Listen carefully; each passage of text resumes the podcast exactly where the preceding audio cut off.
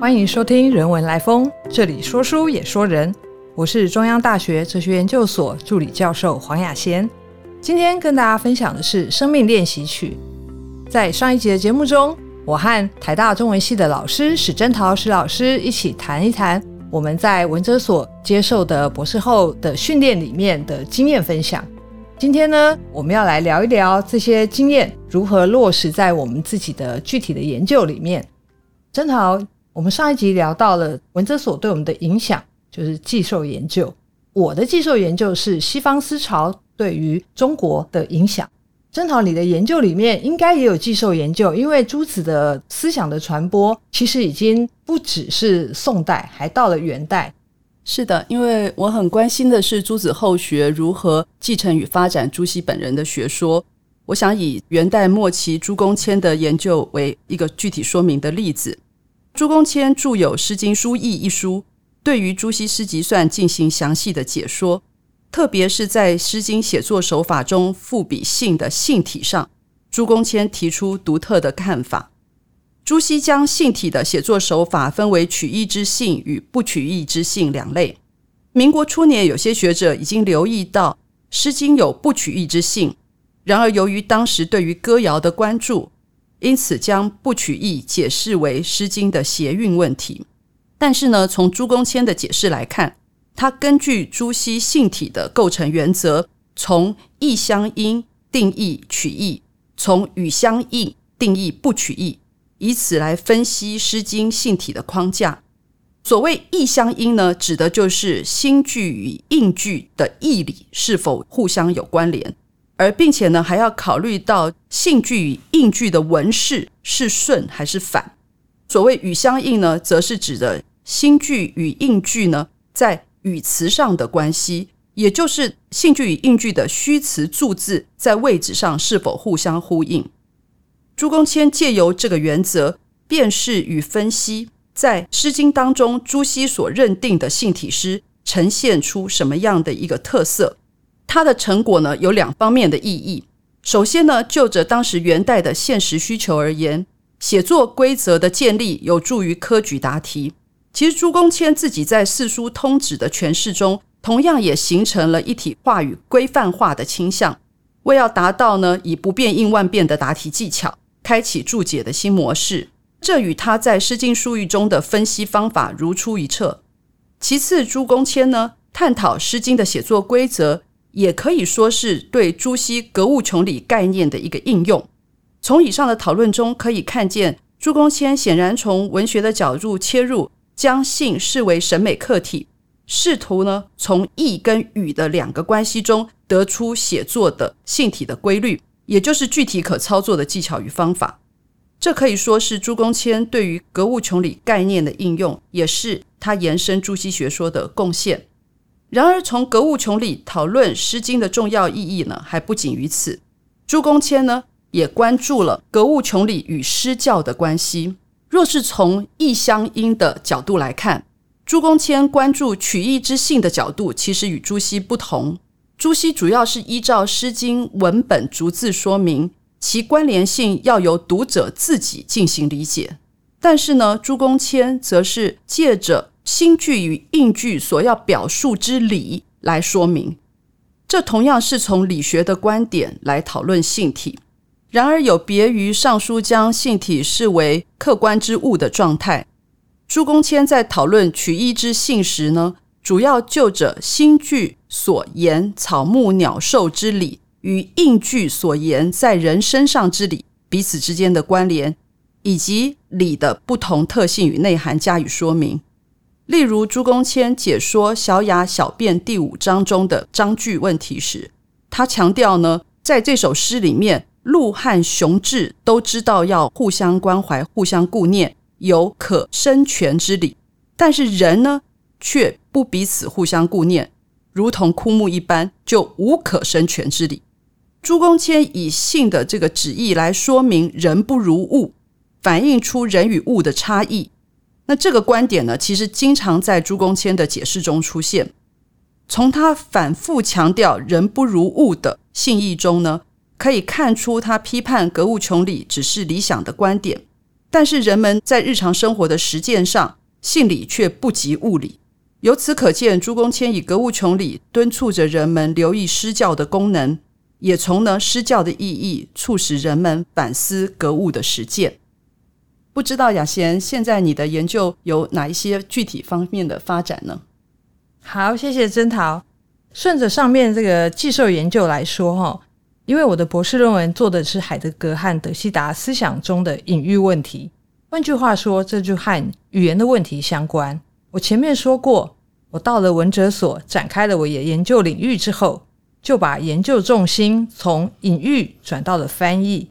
其实隐喻跟翻译是一体两面。翻译一方面指的是西方思潮的引入，另一方面呢，也可以看成。两种不同的介质如何转换？就像我刚才介绍的，张东孙自己做了伯格森著作的翻译，也就是今日所熟知的《创造进化论》以及《物质与记忆》两本。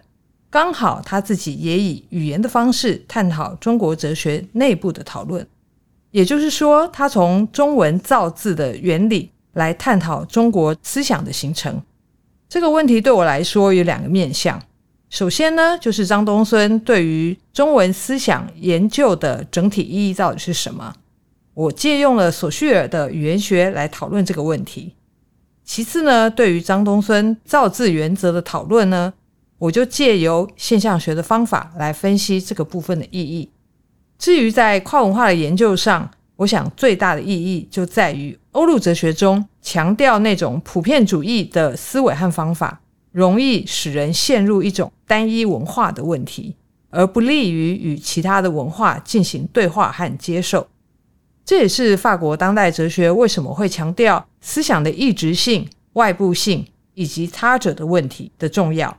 唯有研究思想文化如何流动、渗透、继承和接受，才能够使所有的文化有对话的空间，并且创造新的概念。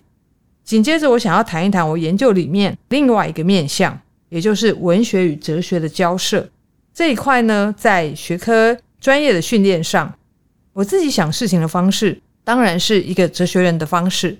到了法国念书以后，我才发现啊，他们一直以来都保有文哲不分家的传统。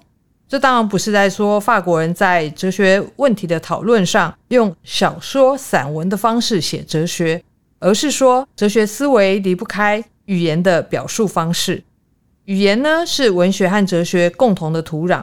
哲学界会思考文学上面常常用的概念，而文学界也会带入哲学的思考的深度。这一点对我来说是一个比较大的冲击和影响。还好的是，因为我个人一直保有对于文学阅读的兴趣，所以这部分做起来也觉得有趣又愉快。比较具体的产出就是法国存在主义思想在台湾到底怎么被接受的。也就是说，在台湾一般人所知道的卡缪，就是以文学作品闻名于世。当一般人把他小说中的疏离接受下来的时候，其实也连带的接受了荒谬的思想。现在呢，我们都已经离开文哲所将近九年、十年的时间了，我们都分别进入教职的教学场域。不知道在这个教学的场域里面，曾桃，你对于教育或者是教学的愿景是什么？在教学中呢，我真正感受到教学相长的乐趣。特别是近年我在教授国际学生国学概说以及本地生的国学导读，让我对金石子集四部的流传与演变有更深的认识，同时也醒思现在的我们在了解传统知识的分类方式上陷入了一种什么样的盲点。以至于有违过去学者们的思维方式，也妨碍我们更透彻的认识过去学术思想的一个路径。不知道现在你的教学经验对你的研究上有什么样的启发呢？我自己呢，在教学上受惠于学生给我的刺激，也就是说，教学不是把自己比学生懂的东西教给他们，进行单向的输出而已。对我个人来说，我非常喜欢在课堂上跟学生进行文本的讨论。通过对话，我发现我对于文本的理解又更深一层，更为丰富。这也就是曾桃刚刚说的教学相长。在这个教学的过程里面，我深深的体会到了孔子也好，柏拉图也好，他们在与学生对话的时候，不同的生命经验带给他们的醒思和收获，这也同样的带给我非常多的收获。那么再紧接着下来，我想要问一问曾桃哈，因为我们现在已经走到了这个中年，回过头来看，曾桃有没有想要给一些年轻人一些什么样的建议，或者呢，也可以聊一聊现在的你要不要对于当时大学时候的你，想要说一些什么话，或给一些什么建议？呃，雅贤的问题其实不禁让我想起我大一时修一门课的经验。这门课其实是梅广老师当时教我们的。他其实是清华大学当时的中国语文学系的创系的系主任，在系上其实最资深，却跑来教我们这些大一小萝卜头语言学概论。我还记得当时语概的作业呢，梅广老师要我们比较麻将的语言跟蜜蜂飞行语言的关系。这个作业让我当时非常的苦恼，可是也让我意识到，哦，原来自然与人文世界都有语言现象。并不是两个互不相干的世界，可以互通和比较。这个印象停留在我的脑海中。其实我深深的感激梅光老师在我什么都不懂的时候，在我们心中埋下的种子。这个学习经验呢，让我呢不禁意识到，其实跨领域学习的重要性。如何打开我们的眼界，然后从不同的领域中吸取养分，找到其中的共通点以及差异之处，让我们的思考更为灵动。创造出知识的一个新的面貌，那我想这也是对朱熹礼一分书的一种实践吧。好，不知道雅贤，那就着你自己而言，你又有什么样的想法呢？啊，二十岁时候的我，不仅是对自我既彷徨又迷惘，对当时的世界也是充满了非常多的疑问。这些疑问呢，常常会化为尖锐的提问。这些提问的尖锐性，会刺伤了我周遭的师长、朋友，还有我自己。如果可以。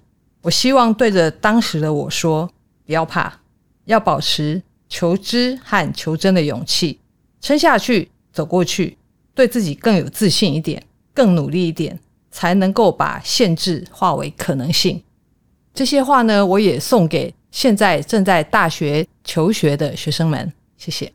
今天真的非常高兴跟雅贤一起聊一聊当年我们在文哲所共同的学习经验以及我们的近况。这些历程其实都是我们生命中非常宝贵的养分。练习曲其实对我们来讲，虽然常常磕磕绊绊的，但是呢，其实有很多美妙的片段值得我们好好的去思索，好好的去回忆。谢谢你的收听。如果喜欢我们的分享，邀请你按下订阅支持。如果对节目内容有任何想法，欢迎 email 到听众信箱与我们交流。我们下次见。